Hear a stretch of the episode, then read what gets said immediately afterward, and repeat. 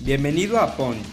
En este episodio encontrarás una fascinante plática con una gran personalidad, quien por medio de su historia nos inspirará a volvernos imparables. Además, nos dará grandes consejos de vida y nos contará cómo ha podido levantarse de los knockouts que ha recibido. Prepárate para aprender y disfrutar. Esto es Punch y yo soy Elio Mizrahi. ¿Qué onda, Ponche? ¿Cómo estás? Bienvenido a un episodio nuevo de Punch. Hoy tenemos un episodio con un tema que considero sumamente importante, tener un podcast enfocado a la juventud con una audiencia mayormente joven. Ella es Montse Aldred. Montse, bienvenida. Gracias por estar aquí y por tu valentía de contar tu historia. Hola, hola a todos. Muchas, muchas gracias. Elio, muchas gracias al podcast de que me invitaste, de que me están escuchando. Estoy súper emocionada y pues hay que empezar a platicar. A sus 20 años de edad, Monse es alcohólica y drogadicta en recuperación. Durante su proceso, ha pasado por diferentes etapas hasta que logró encontrar la paz interior para poder sanar. Actualmente es maestra de yoga y usa su experiencia para ayudar y motivar a los demás. Pues bienvenida, creo que tu testimonio le puede dar a muchísima gente. Gracias por estar aquí. No, hombre, muchas gracias y y como dices, pues sí, tengo apenas 20, pero creo que la vida y el universo me ha hecho, pues sí, madurar a muy temprana edad y estoy muy agradecida. Amo ser adicta, amo ser alcohólica, ya que aprendí mucho gracias a eso y hoy me gusta mucho contar mi historia para poder ayudar a la gente y si no ayudar, simplemente crear conciencia sobre lo que te puede pasar si tú decides probar alguna droga o, empezar a tomar de manera pues ya más fuerte. Pues me encanta. Siempre al inicio de cada episodio tenemos una sección de preguntas llamada ya 5D, cinco preguntas cortas con respuestas cortas, ¿va? Ok, va. Una palabra que te inspire. Agradecer. Lo primero que haces al despertar. Eh, lavarme la cara. ¿Tu momento favorito del día? En la noche y cuando convivo con mis búhos, que son mis mascotas. ¿Tu comida favorita? Eh, la cecina y la sopa de papa. ¿Cómo te gustaría ser recordada? Como alguien que ayudó a mucha gente y alguien que se mantuvo sobria. Y bueno, Monzo, ahora sí, antes de que nos cuentes tu historia, quiero hacer esta pregunta. ¿Cuál era tu perspectiva de un adicto antes de pues estar ahí? Pues bueno, ahorita les voy a contar, pero para mí la palabra adicto era, no sé, tú veías como estas típicas películas dramáticas de que un drogadicto se inyecta heroína y se queda sin brazo, o ya no tiene familia, ya no tiene dinero, ya no tiene escuela, o ya este, es grande y ya se quedó así de que los hijos lo odian y vive en un departamento en una colonia horrible y es pobre, así como que súper dramático. Y para mí la palabra adicto era como inalcanzable o, no representaba nada en mi vida, porque pues no, nunca iba a conocer a un adicto, ni nunca iba a ser adicta, obviamente, ¿no? Eso pensaba.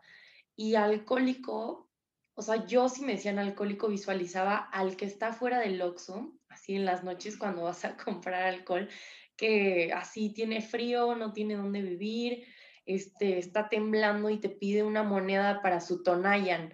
Y yo para mí soy un alcohólico, este, o sea, era muy lejana esa palabra y era inexistente en mi vida el alcoholismo y la drogadicción. Y bueno, ahora sí, platícanos un poco de tu historia y cómo pues empiezas a probar las sustancias adictivas.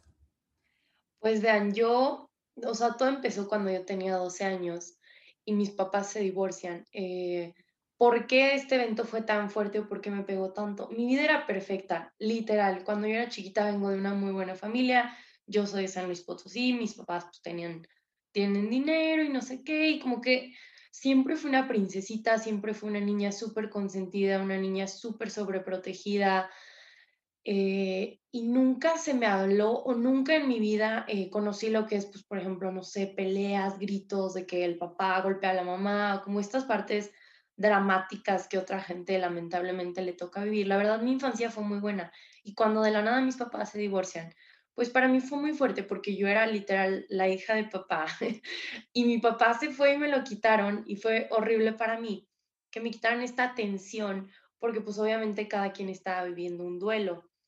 Eh, yo empecé a llamar la atención pues de distintas maneras, eh, reprobando, eh, siendo rebelde, gritando más, vistiéndome diferente, queriendo ser una niña pues más agrandada. Todo esto fue a los 12, 13. Me corrieron de cuatro escuelas y todo no era, o sea, todo era por rebelde, no por malas calificaciones ni nada, pero creo que empezó esta necesidad y se crearon estas heridas y entonces yo me acuerdo perfecto que a los 13 probé el alcohol y el cigarro yo desde la primera vez que probé el alcohol me encantó, no me encantó el, sabor porque me ardía mucho los shots y así, me encantó lo que me causó.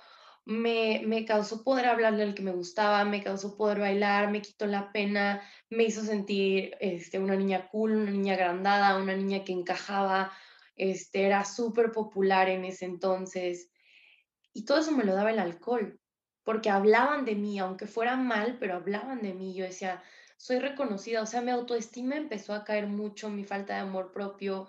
Yo todo el tiempo, y creo que es algo que nos pasa muchísimo a la gente de nuestra edad, es buscar la aceptación, buscar pertenecer, buscar ser aceptada, eh, buscar que aunque hablen mal de ti, o sea, sí, Monse es la, la top en este momento. Y a mí no me importaba porque eso me daba el alcohol, ese efecto me daba y en verdad yo me sentía tan mal internamente y creo que otra cosa súper importante, Eli, es cómo nosotros aparentamos. O sea, si tú veas mi Instagram a esa edad, yo parecía la niña más feliz, este, popular, rica, la moda del momento. Y todas las noches yo lloraba.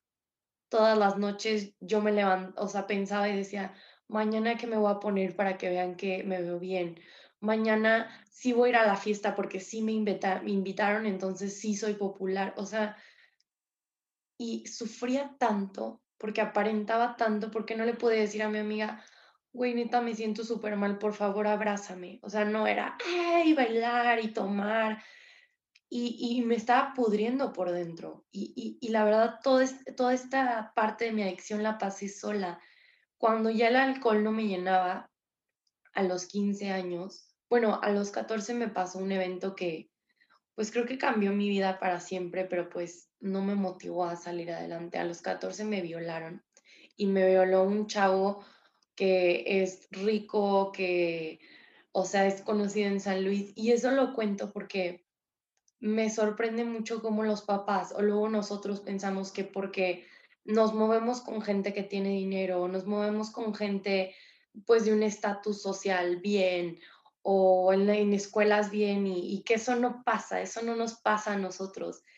Y no, sí pasa, o sea, a mí me pasó y me impactó muchísimo lo que, lo que me hizo este chavo, que pues cambió mi vida para siempre. Y a partir de ahí, a los 15 años conocí lo que era la marihuana. Yo nunca la había visto, había oído hablar de ella y claro que en el momento que me la ofreció no dudé en probarla. O sea, luego lo dejé, ay, claro, y, y, y me dio un efecto diferente al alcohol y me gustó más yo nunca pensé ni nunca me imaginé que ese primer, esa primera fumada de marihuana iba a cambiar mi vida. Y, creo que ese es uno de mis mensajes más importantes. Como amigo o como la persona que, que puedes probarla o puedes estarla consumiendo en este momento, tú no sabes si tú puedes ser esa persona que se le pueda crear una adicción. Yo no sabía que mi cerebro estaba en ese momento súper vulnerable, estaba muy sensible y mis genes, o sea, neuronalmente yo era, este, o sea, tenía más tendencia a caer en la adicción por mis abuelos alcohólicos. Y obviamente eso no te pones a pensar, ¿verdad? Cuando vas a probar un porro o, alguna droga o el alcohol. Y, a mí me pasó, a mí me pasó que, se me creó una adicción que ya no podía parar y no crean que era así de que, ay, necesito droga y, me levantaba y pidiendo la droga. No, fue súper sutil, fue súper lento el proceso, pero terminé muy mal. Yo a los 15 años me, internaron en mi primera clínica de, de adicciones en un rehab center y fue súper choqueante para mí cuando ahí los psicólogos me detectaron como alcohólica y drogadicta. Obviamente dije, están locos, están tontos, este, no saben de lo que hablan y no, sí sabían, sí sabían y me pude haber evitado muchas cosas, pero no les hice caso, no les creí, obviamente me decían, no, le hace daño a tu cerebro, y yo decía, ay, obvio no me vale y, y creo que sí, o sea, yo te vengo a decir que, que yo probé la marihuana, probé la cocaína, terminé con tachas, con LSD, eh, probé peyote, probé ayahuasca y al final terminé con una droga que, que se llama cristal, que acabó con mi vida, pero todo eso fue gracias a la, a la marihuana. Y, y, y, a mí mucha gente me decía, es que, o sea, te puede pasar esto, te puede pasar esto, te puedes quedar sin amigos, te puedes quedar sin familia, te puedes quedar sola, eh, te puedes hacer adicta. Y obviamente yo no les hice caso y todo eso me pasó terminé violada, terminé sola, terminé, mis tíos pues les daba mucha vergüenza, mi hermana no me habla, este, obviamente me quedé sin amigas buenas porque pues se alejaban de mí y, y, fue toda una travesía, yo duré de los 13, desde que probé el alcohol hasta los 18 años, tomando y drogándome y hasta mi octavo internamiento, o sea, tuve que pasar por ocho clínicas en San Luis Potosí, en Ciudad de México, en la India, me fui dos años a la India y nada me ayudó hasta que mi última clínica me hizo cambiar muchas cosas, pero fue gracias a mí. Fue, fueron muchísimos factores que a mí me ayudaron al día de hoy a seguir sobria. Tiene dos años que yo no tomo, tiene dos años que yo no me drogo, pero porque hoy me amo, porque hoy me encontré, porque hoy sé quién soy, porque hoy la neta me vale lo que digan de mí y me vale con quien digan que estoy, con quien me junto, si no tengo amigas, si hago lo que sea.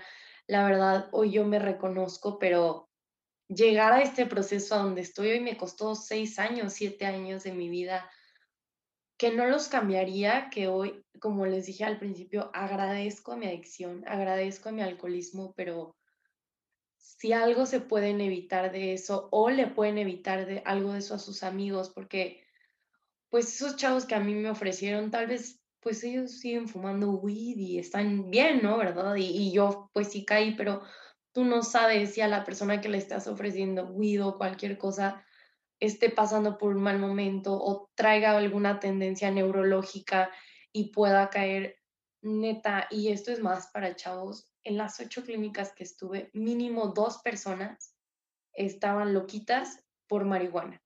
No por cocaína, no por piedra, no por heroína. Porque ahorita la marihuana, o sea, el THC está altísimo, entonces te puede detonar horrible. Neta, había chavos que guapísimos, uno venía del Cumbres, otro venía este, de Ciudad de México, vivía en Interlomas, así, y el chavo babeaba, este, se rascaba y decía que lo iban a atacar y así. Y les preguntabas que por qué estaban así y nos decían los psiquiatras, pues es que fumó marihuana y, le tronó el cerebro.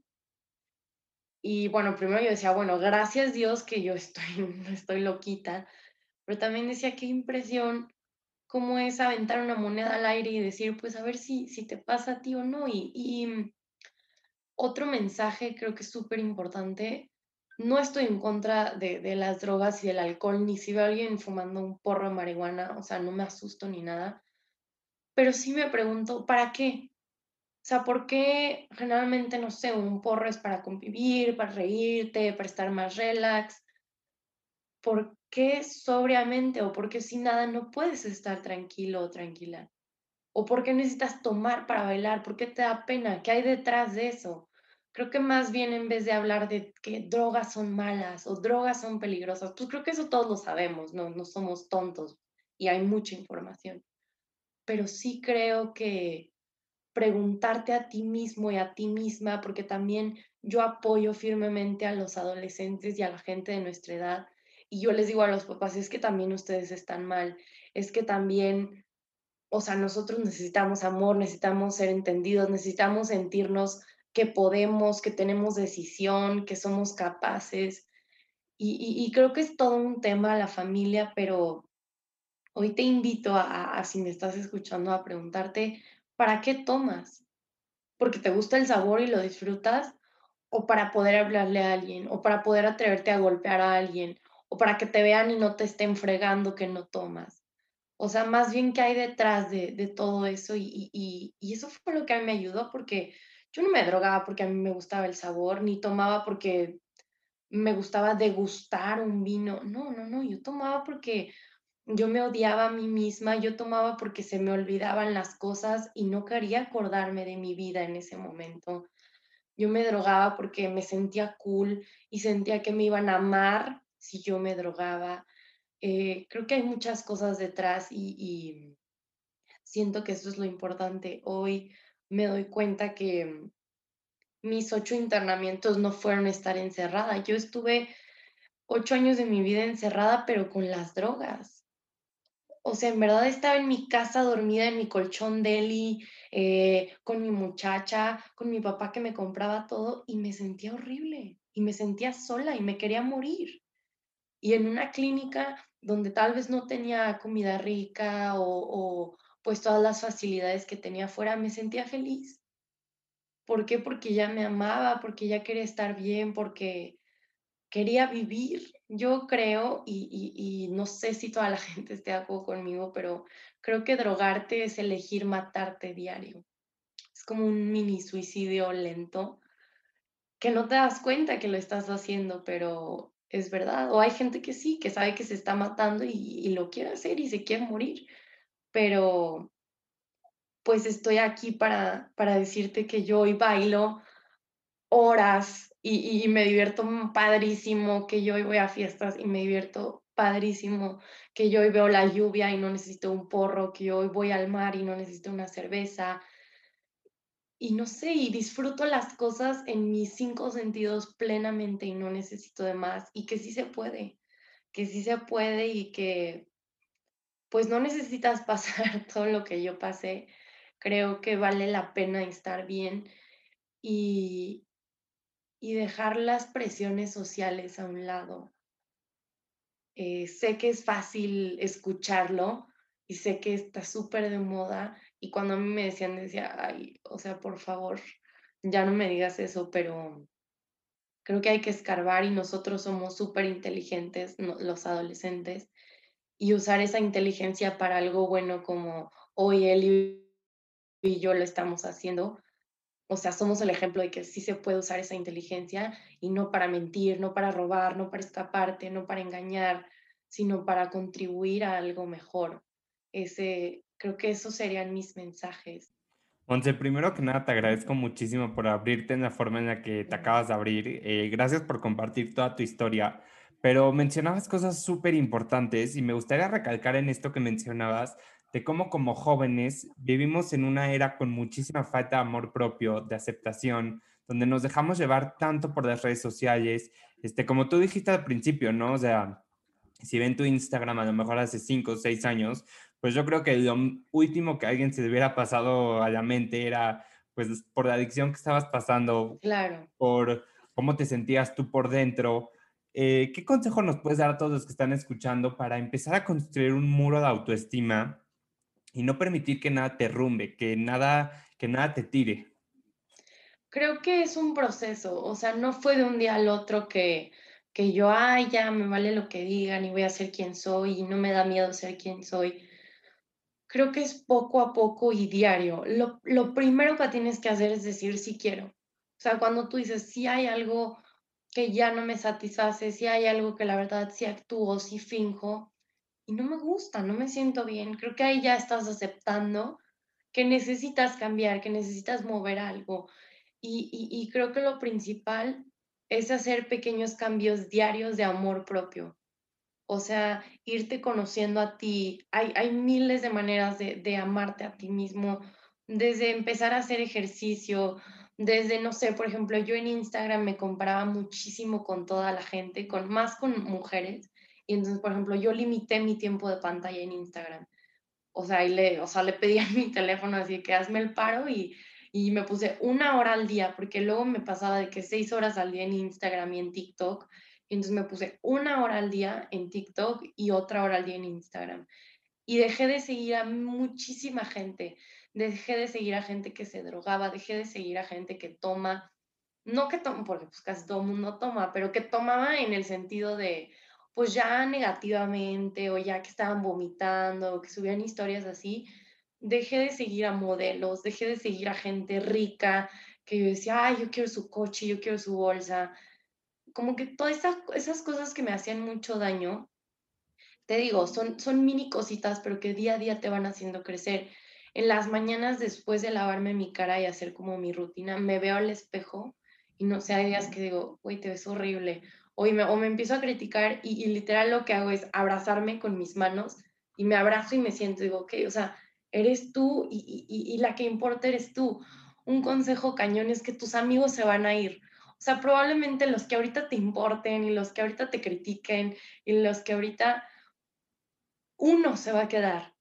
Y, y, y, los otros 20 probablemente en tres años ya no van a estar o en cinco años ya no van a estar y tú sufriste seis años de tu vida por esos chavos que ya la verdad, o sea, yo, eh, yo no tengo amigos ahorita y digo, qué, qué tonta, o sea, me estaba preocupando de gente que hoy ni me habla y, y irte despreocupando de la demás gente porque con la persona que vas a crecer es, es contigo. Y, la persona que va a terminar el mar es tú y los demás van a seguir creciendo. Entonces, pequeños actos de amor propio siento que es súper importante, desde verte al espejo, desde escribirte algo, desde vestirte para ti, o sea, si hoy tienes ganas de ponerte lo que quieras ponerte, póntelo, pero para ti, no porque está la moda o porque tal, eh, eso, o sea, dejar de seguir gente negativa o cortar círculos de amistades, sé que eso es muy difícil, pero a mí me cambió la vida cuando dejé de juntarme con gente que, nos juntamos para drogarnos, no teníamos otra cosa en común más que drogarnos. Y cuando me dejé de drogar, pues ya, ya no me, ya no estaban en la misma vibración que yo, no que estaban mal, pero pues ya no coincidían conmigo y los dejé y, y me, fue, me fue alivianando mucho. Creo que eso, tú solo tú sabes qué es el amor propio para ti y hacer eso, eso es lo que te puede hacer cambiar, yo creo y querer hacer el cambio, ¿no? O sea, en cualquier aspecto, sea pues porque quieres dejar una adicción, porque te quieres dejar de comparar, porque pues tú lo dijiste, después de ocho clínicas, hasta que tú no quisiste realmente hacer ese cambio, no lo lograste. Sí, totalmente. Eh, muchos papás luego me hablan y me dicen de que, ay, es que mi hijo, le digo, pues hasta que quiera. o sea, no va a pasar hasta que él decida. Y ojalá lo decidas en este momento. Lo que sea que te esté no haciendo crecer o dañando, no necesariamente tienen que ser drogas y alcohol. Creo que hay muchas cosas que, nos dañan en la actualidad y ojalá decidas pues ya cambiarlas y, estar bien contigo. Te agradezco infinitamente por estar aquí, por compartirnos tu historia. Eh, creo que todo lo que dijiste fueron cosas súper valiosas que nos pueden servir para todos los temas, ¿no? No precisamente una adicción, este, cualquier cosa que quieras cambiar, cualquier cosa que quieras trabajar, pues empezar a sanar desde adentro para después poder exteriorizarlo.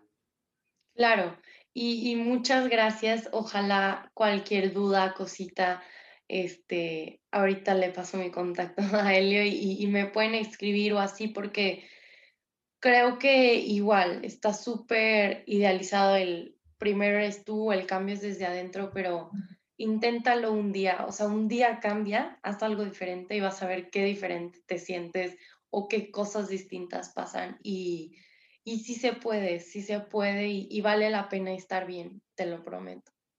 Y bueno, para cerrar, quiero cerrar con esta frase que creo que describe cañón todo lo que has hecho, toda tu trayectoria, toda tu historia y que sin duda alguna has podido aprovechar todos esos obstáculos en el camino para crecer. Y dice, una segunda oportunidad no significa nada si no se aprende nada de la primera. Totalmente. Qué hermoso y, gracias. Pues muchísimas gracias, Monse. Gracias por estar aquí y nos vemos el próximo martes, el martes de Punch. Bye, gracias. Poncho, gracias por escucharnos en este episodio nuevo. Monse tiene una historia de vida increíble, un testimonio que nos ayuda a crecer, a trascender y a hacer un cambio en nuestras vidas. Si te gustó el episodio, suscríbete, compártelo con más gente. Y si quieres contactar a Monse, te dejamos sus redes sociales en la descripción del episodio para que le puedas mandar un mensaje y empezar a platicar con ella. Nos vemos el próximo martes en Martes de Punch.